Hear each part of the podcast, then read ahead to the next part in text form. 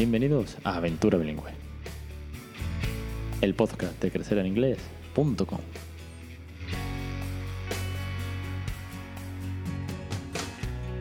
Capítulo 121, el 11 de octubre de 2018. Muy buenas, mi nombre es Alex Perder y esto es Aventura Bilingüe, el podcast sobre bilingüismo para aquellos que no somos precisamente bilingües, que estamos criando bilingüe, que estamos consiguiendo con nuestros hijos parloteen, lean, vean la tele, se diviertan, canten, jueguen, salten, lean, todo en inglés, de una manera pues muy natural, muy divertida y con mucho cariño, como siempre os digo. Así que todos aquellos que habéis llegado por primera vez, muchísimas gracias, bienvenidos, estáis en mi casa, sois bienvenidos todos, podéis criar bilingüe, podéis lanzaros a esta loca aventura y a todos los que ya lleváis aquí muchos programas, que estáis criando bilingüe, que estáis suscritos a los cursos sobre todo, pues un millón de gracias y enhorabuena por toda vuestra loca aventura.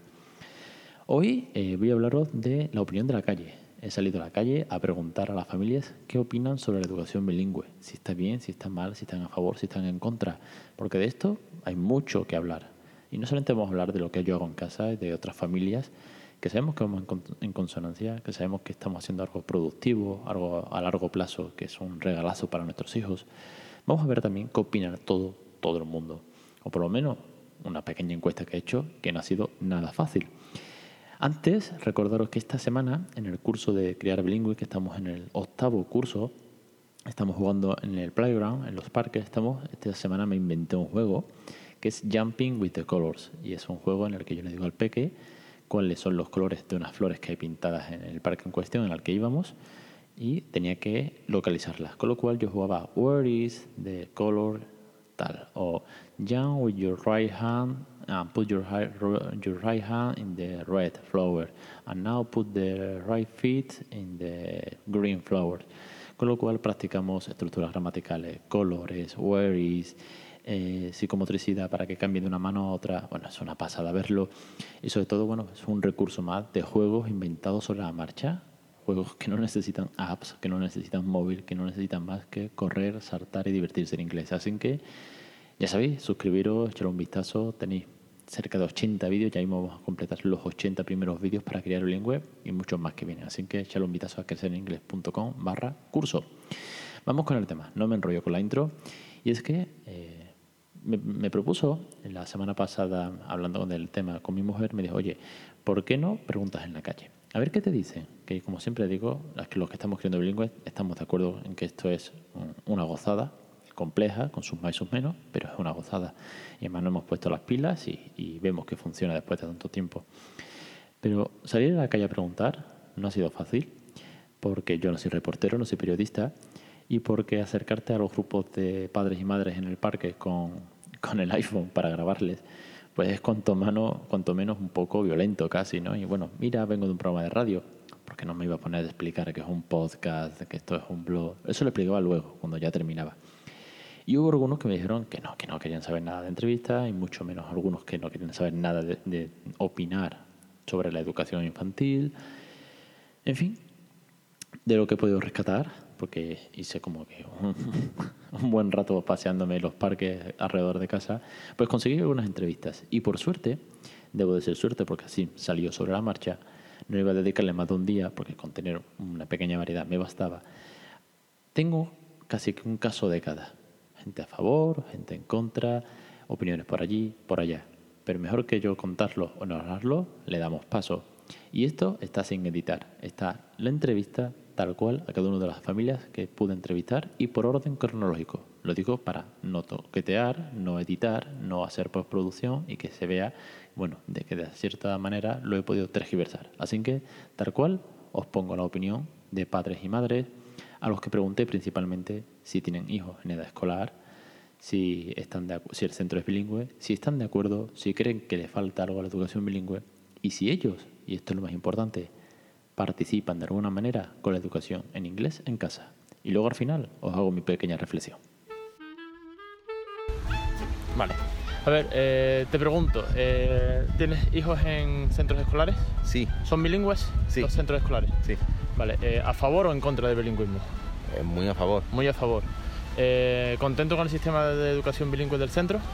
Bueno, ahora mismo es pronto, un poco pronto porque lleva solamente los dos primeros años de, educación infantil. infantil. Tienen tres, entró con tres años, este es el segundo año que está con cuatro y la verdad que podemos saber poco al respecto, pero sí es verdad que lo poco que estamos viendo es bastante positivo. El niño cuenta en inglés, el niño conoce los colores en inglés, en definitiva los pasos que se están dando son muy buenos, yo creo que son muy necesarios. Mucho más que nuestra época de... Nada, infinitamente más.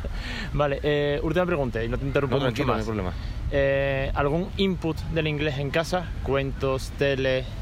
No, eh, porque él lo poco que me, me pide en otro idioma eh, es en italiano, que le ponga los dibujitos en italiano, porque yo soy italiano. Ah, perfecto, qué guay. Y, entonces, bueno, algunas veces pues, le hablo algo en italiano, mi padre le habla en italiano, él me pregunta cómo se dice esto en italiano o cómo se dice aquello en italiano. Hay veces que se queda dormido preguntándome cómo se dice puerta, cómo se dice ventana, cómo se dice agua, cómo se y, a lo mejor se queda dormido preguntándome cómo se dicen cosas en italiano. Entonces no es tanto el inglés porque ni su madre ni yo somos, eh, o sea, hablamos inglés. Vale, genial, pues muchísimas gracias. Nada. A ver, un par de preguntas muy fáciles, ¿vale? Eh, ¿Tienes hijos en edad escolar? Sí. ¿En qué cursos? En infantil 5 años y en segundo de primaria. ¿Son centros bilingües? Sí. Eh, vale, la pregunta va en torno a la educación bilingüe, ¿vale? Sí. Si estás eh, a favor o en contra, entiendo que a favor porque los tienes en un centro bilingüe. bueno. ¿O porque no te queda otra? Claro, porque los colegios en el entorno de mi casa son bilingües. Vale. ¿Y la experiencia, contenta o no contenta? ¿Con el bilingüismo? Sí. Bueno, regular. Regular. Sí. ¿Qué le falta?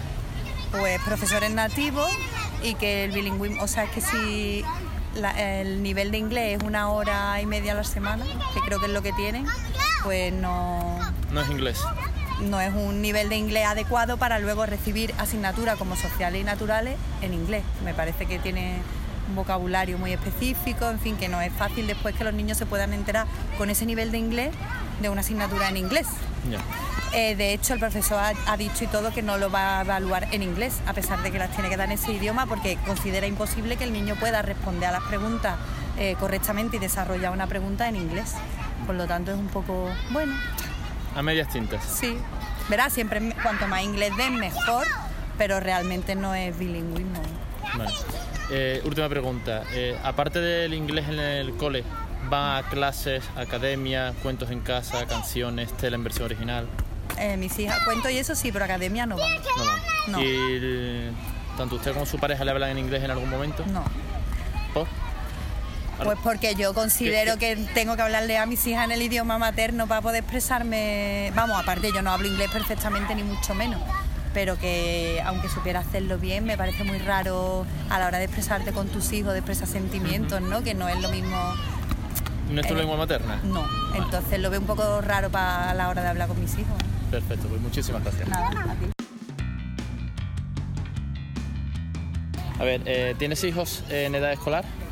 Escolar no. Escolar no. No, Va de guarde. A guarde. ¿Sabes si la guardería tiene algún plan de inglés temprano? Sí, tiene dos horas a la semana de Dos horas a la semana. De actividades en inglés. De actividades en inglés. Eh, ¿Es uno de los criterios que has elegido para poderlo llevar a esa guardia o te lo encontraste y te pareció...? Me lo encontré y me pareció genial, pero no fue uno de los criterios para elegir. Vale.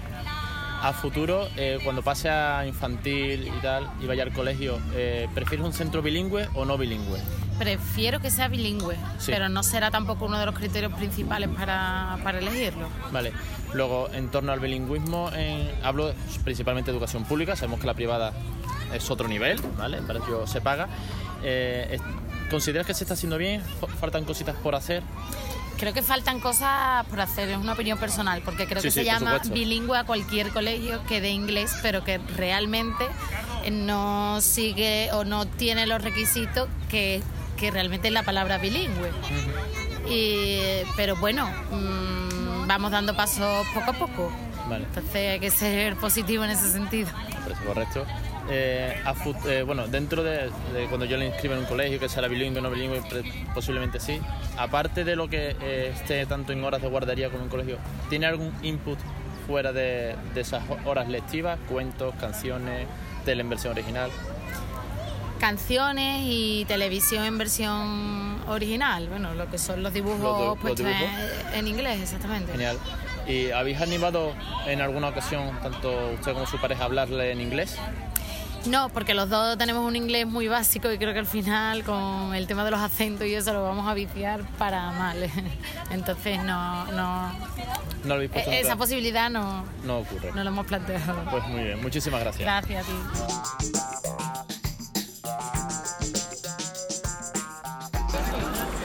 Eh, a ver, primera pregunta, muy fácil. ¿Tienes hijos en, edad escolar? Sí. ¿En qué curso está? En tres años y en cinco años. Tres años y cinco. ¿Son centros bilingües o...? Sí, son bilingües. Son centros bilingües. Sí. Entiendo que a favor del bilingüismo. Es que eso le pasa no. No. en contra. La siguiente pregunta es, ¿no te ha quedado otra opción? Sí, no me ha quedado otra opción. El centro que me gustaba era bilingüe, ¿Bilingüe? y no me ha quedado otra opción. Hay que meterlos ahí. ¿Por qué en contra? ¿Qué falla? Pues falla que los profesores que dan la asignatura en inglés no son nativos y entonces pues lo primero que dan el inglés a su forma y hay veces que acaban dándolo en español porque lo que les gusta es su asignatura, no el inglés. Y, y, luego falla en que la mitad de los contenidos que se deberían de dar en esa asignatura no se dan porque se acortan también los contenidos. ¿Se facilita, digamos? Sí, se da mucho menos contenido que el que se daba antes para resumirlo y además encima los niños sé, pues están dando los, ríos o los países o lo que sea, se lo saben en inglés, pero no se lo saben luego en español. Eh, ¿Bastaría con un C1 o tendría que ser un profesor nativo? Un C1 depende, si es de Trinity no. si es de Cambridge sí está bien, pero yo creo que un profesor nativo es pues, el que debería de dar la asignatura bilingüe, o por lo menos una persona que le guste el idioma. No un profesor que, yo qué sé, que, da matemáticas y de repente o da conocimiento del medio y de repente tiene que estudiar inglés para sacarse un C1 porque lo, lo demanda. Eh, aparte de que el centro es bilingüe, que por tanto tiene X horas en inglés y tal vez no sean todos porque no es bilingüismo como tal, eh, ¿reciben sus hijos algún tipo de input aparte? Academia, cuentos, canciones, televisión en versión original. No, simplemente lo que es el contenido lectivo de las horas. Sí, aparte también son muy chicas, a lo mejor si fueran más mayores, pues a lo mejor la meterían en una academia, pero vamos, no porque el colegio fuera bilingüe, sino porque creo que el inglés es muy importante. ¿Y en algún momento os habéis planteado, por, por mera remota posibilidad, hablarle algo en inglés a vuestros hijos?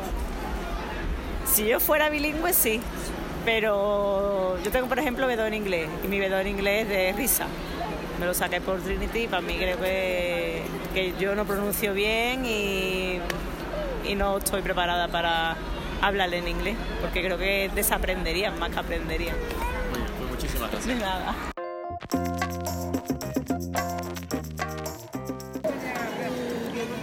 Eh, ¿Tienes hijos en edad escolar? No.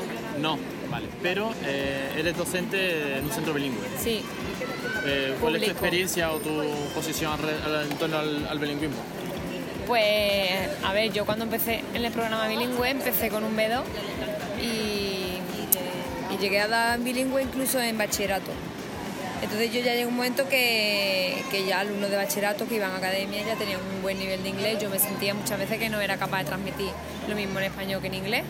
Entonces decidí que tenía que formarme por mi cuenta, ya que la Junta no te da la formación adecuada, porque es verdad que te ofrece cursos de formación para profesorado, pero ni en, ni en tanta cantidad ni en tanta calidad como luego realmente necesitamos para llevar a cabo una buena labor docente en ese sentido. Entonces yo cogí y me fui de profesora visitante a Estados Unidos con el programa del ministerio que fue una especie de, es como una especie de intercambio, de visita. Entonces, estuve dos años de profesora en California y la verdad que con un año yo pensaba que me iba a volver ya y que me iba a volver bilingüe, pero no, ni con uno, ni con dos, ni con tres, o sea, el que no es nativo no es bilingüe en la vida realmente, o te vas desde muy pequeño. Pero bueno, la, la verdad que conseguí un buen nivel. Con un año no, pero con dos años yo ya estaba preparada para decir, ahora sí, ahora ya mm, de verdad que me ha, merecido la pena esta, esta experiencia, ¿no? ¿Se, siente cómodo dando la clase en inglés? Comodísima. O sea, yo, yo puedo dar la clase en inglés igual que la doy en español. Ahora sí. Transmite los conocimientos apropiados sí, entonces. Sí, y además yo doy el programa entero en inglés y doy el temario entero en primero de la ESO. Después de muchos años de experiencia, ya ajustando cada año y mejorando cada año, porque eso, claro, el primer año a lo mejor no te da tiempo, el otro vas probando cosas que vas que no funcionan, además yo tengo una diversidad enorme. a mí lo que no, yo de lo que no estoy a favor es de que el, bilingüismo sea obligatorio para todos los niños, porque eso lo que hace es que realmente aminora mucho la calidad de la enseñanza. Porque antes, cuando yo estaba en, el centro donde estoy ahora, el bilingüismo era por opción. Entonces los niños que querían lo elegían y los que no, no. Hay niños que realmente no saben nada de inglés y si se meten en un programa de eso, pues realmente van a tener muchas más dificultades. Pero hay otros que sí que tienen bastante nivel y que pueden mejorar mucho el idioma a lo largo de los años. No es lo mismo tener tres horas de inglés o cuatro horas de inglés a la semana que tener 18 horas de inglés a la semana. Para nada. O sea, el cambio se nota y no lo nota en primero de la ESO, lo nota en segundo, pero llegan a cuarto los niños y eso, eso se nota muchísimo. ¿Crees que ha subido el nivel del inglés en los alumnos, como a nuestra generación de los 80? Sí, ha subido. Ha subido, pero a mí, por ejemplo, en mi, colegio, en mi instituto hay mucha dificultad, porque yo soy de secundaria, ¿no? Y los niños vienen de un colegio no bilingüe. Y ahora, al cabo de los años, es obligatorio que todos los niños sean bilingües. Si los niños entran en un colegio bilingüe, todos tienen que ser bilingües. Esto por el tema de que no pueda haber grupos homogéneos, para que estén todos los niños integrados y no estén los buenos por un lado y los otros con dificultades por otro. que la llaman algunos. Claro, entonces, para evitar eso, se suma un problema muy grande, que es la diversidad normal de una clase, con además la diversidad en bilingüe que para nosotros es una dificultad muy grande. Entonces yo a esos niños pues, les doy libros de apoyo en español, les traduzco los exámenes, yo qué sé, hago cosas para que los niños intenten, pero que, hombre, que tienen que haber un compromiso por parte de las familias ahí, si no, no metan al niño en el colegio bilingüe, meter en uno que no sea bilingüe. ahí va mi última pregunta. ¿Crees que las familias participan poco con el inglés? Depende porque hay muchos padres, yo por ejemplo estoy en un centro que es bastante mm, a ver, que la clase económica de, la zona se lo puede permitir, entonces hay muchos niños de academia, pero hay otros niños que no. Y entonces pues, tienen un nivel y aparte un desinterés, porque es que ellos llegan a clase y se, y se desmotivan al ver que no se enteran y realmente no se dan cuenta que según esta normativa no podemos suspender a un niño que no sepa inglés, sino porque no sepa, en este caso, biología, que es lo que yo le doy. Pero claro, el niño es muy niño y muy pequeño para entender eso. Él se cree que si no sabe inglés no va a aprobar la asignatura. Entonces, para eso tienen que involucrarse los padres, que vengan a hablar con, con, los docentes y que se les informe, mira, tu hijo si no sabe, si tiene dificultades, pues que yo le voy traduciendo las cosas, o que haga esto, o que haga el examen en español, o que 20.000 cosas que, hay, que podemos hacer. Pero claro, si los padres no están pendientes y dejan al niño también un poco que él elija las asignaturas que va a trabajar y las que no, pues entonces hay muchos problemas. La, última pregunta, no te entretengo, la pregunta es obvia. ¿Queda mucho por hacer? Mucho. Mucho. Yo, por ejemplo, la mayoría de las cosas que hago las hago por mi cuenta y yo invierto muchas más horas de lo que realmente se me, se me paga, ¿sabes? Entonces, en mi instituto es que coincidimos que había, había, muchos profesores que hemos invertido mucho tiempo en nuestra formación y muchos nos hemos ido a América con este programa pero que realmente es algo que tienes que tener tu capacidad e iniciativa para hacerlo y además posibilidades, porque hay gente con hijos y, cosas que no puede hacerlo, ¿no? En este caso que soy más joven y lo he hecho antes de, estar, de tener hijos, pues a lo mejor lo podía hacer, pero hay otra gente que no.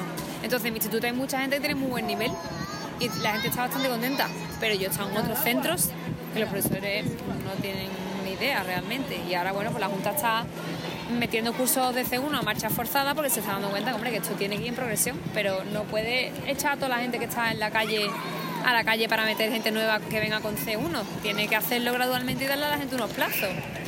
Pero para eso necesitamos más dinero. Muchísimas gracias.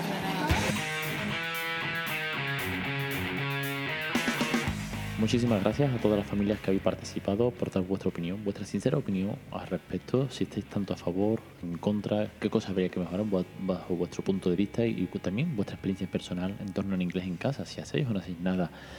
De verdad que muchísimas gracias por participar en el programa.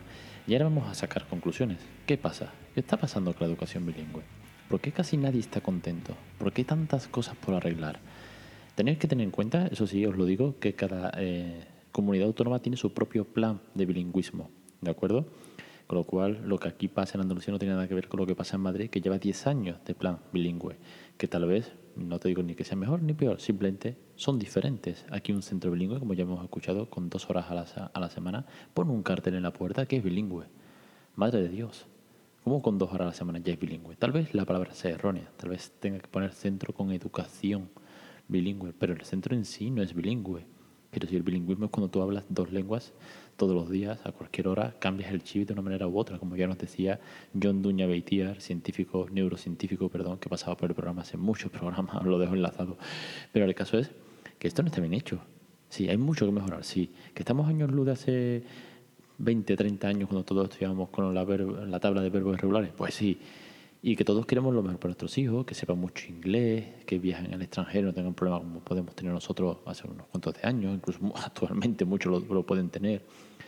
Pero algo hay que hacer, así que hay que darle caña también a, los políticos. Ahora estamos en elecciones en Andalucía, yo le estoy poniendo tweets a Susana y a otros tantos representantes que quieren gobernarnos, le estoy poniendo tweets, darles un retweet, vamos a darles caña. Quiero decir, es que queda mucho por hacer, no puede ser con una asignatura eh, que se da, se imparte los conocimientos acortados en inglés, se evalúa en español. No puede ser que un niño se frustre de esa manera. Eso es, vamos, que es imposible. Que un niño se frustre porque no sepa en inglés la lección y por tanto abandone la materia, la tire por, por, por, el suelo, es que eso no puede ser. Y que luego, además, además, sean los docentes al final los realmente implicados en esto. Como nos comentaba la última señora que estaba eh, siendo entrevistada, que es que eh, ella es docente, se ha pagado un, viaje a Estados Unidos, eh, ha puesto su tiempo, su esfuerzo, su motivación, su labor profesional para que, gracias a todo eso, poder enseñar realmente, transmitir los conocimientos. Además, no me cabe duda, porque después estuvimos hablando un rato más de la implicación moral y profesional que tiene con el alumnado que además no es fácil, un alumnado de secundaria, que bueno, en infantil tal vez con los colores los números vamos para adelante, pero yo que creo bilingüe, eh, a día de hoy, que ve la tele en inglés, que leemos cuentos en inglés, es que una exposición tan bestia, comparado, y cuando llegan al colegio, a primaria, con ese choque de pronto a los ríos y las montañas, como suelen decir en inglés, es que hay mucho salto, hay mucho por hacer, y que los docentes no pueden ser los únicos que se preocupen por esto, de verdad. ¿eh? Sabemos que es mucha burocracia, que son partidos políticos, que, bueno, que es presupuesto también, que eso es un tema fundamental pero ¿qué pasa con la familia? ¿Por qué no os animáis? ¿Por qué os cuesta tanto? ¿Por qué os da tanto miedo, señores? ¿Por qué, parece que, que, estamos haciendo algo horrible? No, es que yo no puedo hablar en inglés, es que le voy a confundir, es que le voy a transmitir mis vicios. Joder, ni que fuésemos Shakespeare y Cervantes todos aquí. Ya no te digo ni que tú le hables, casi, que bueno, tampoco es tan difícil. Pero la tele, un ratito por lo menos en inglés, o alguna app en, en los móviles, ahora que tanto están abusando los niños de móviles, pues por lo menos pónselo en inglés. Y ya, si nos quitamos la parte visual y tecnológica, cantar. ¿Quién no se sabe canciones en inglés? Nadie, ¿verdad? Pero todos los cantos reamos, todos no sabemos alguna que otra canción, o por lo menos el estribillo. Pues iros a las canciones infantiles, que hay un millón en YouTube, y veréis que la letra son dos párrafos, no es más. No es tan difícil saberse los cantajuegos en inglés. ¿Por qué no lo hacéis? ¿Qué os falta? ¿Cuál es el miedo? ¿Cuál es la duda? Y sobre todo, leer. Madre mía, los libros infantiles en inglés son súper fáciles. Y, sobre todo si os vais a, infantil, a primaria, a, las guarderías, esos cuentos de los dos, tres años son cuentos de un texto, una frase, una palabra por página. Cuando son muy bebés, yo tengo aquí libros en casa que tienen una palabra en cada hoja. Y cuando ya tienes libros de, de un poquito más avanzado, como puede ser la historia de Grúfalo, estos tipos de libros que ya tienen una moraleja detrás, es que estamos hablando de un par de líneas por página. Es que no es más, es que leer eso en inglés no creo que sea mucho más complicado que leer cualquier otra cosa. Así que de verdad, mm, sortaros, dejar la vergüenza, dejar los miedos. Es que es, es, apoyar, igual que hacéis la tabla de multiplicar un millón de veces hasta que se la sabe, porque no podéis practicar los días de la semana, el sol, la nube, el cuchillo, el tenedor, vocabulario por lo menos. Yo no os digo meteros en, estructuras gramaticales, pero mm, implicaros, implicaros por el bien de vuestros hijos y porque al final es una forma de jugar. Si es que esto, si, os estáis escuchando por primera vez, sobre todo los que habéis sido entrevistados y otras muchas familias que estéis llegando al podcast, siempre lo repito, tenéis, un, tenéis 120 programas detrás donde me vais a escuchar hablar de lo mismo. Diversión, naturalidad, cariño, pasarlo bien, jugar en inglés, leer, saltar, divertiros.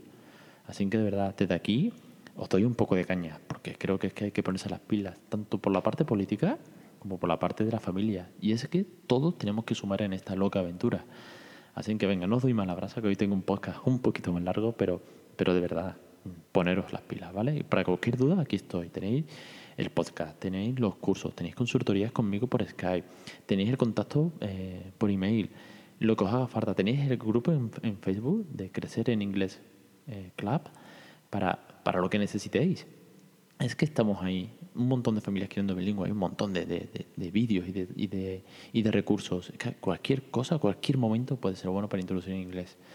Porque las instituciones voy a también de dar, intentar también darle toda la caña posible. Igual que le di caña a la prensa el año pasado en el CIEP, pues este año me voy a proponer darle caña a los políticos, que también se lo merecen, que, que, que apunten, que no se sumen el tanto y ya está. Además, ahora que estamos en campaña electoral, vamos a darles caña.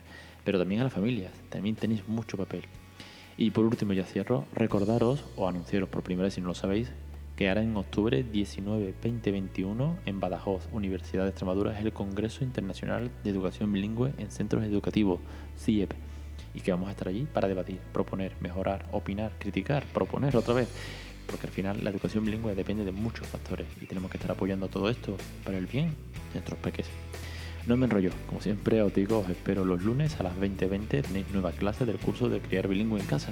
Los jueves a las 1 y 5 el podcast y para cualquier cosa, aquí me tenéis con servidor. Bienvenidos a Aventura Bilingüe y os espero la semana que viene.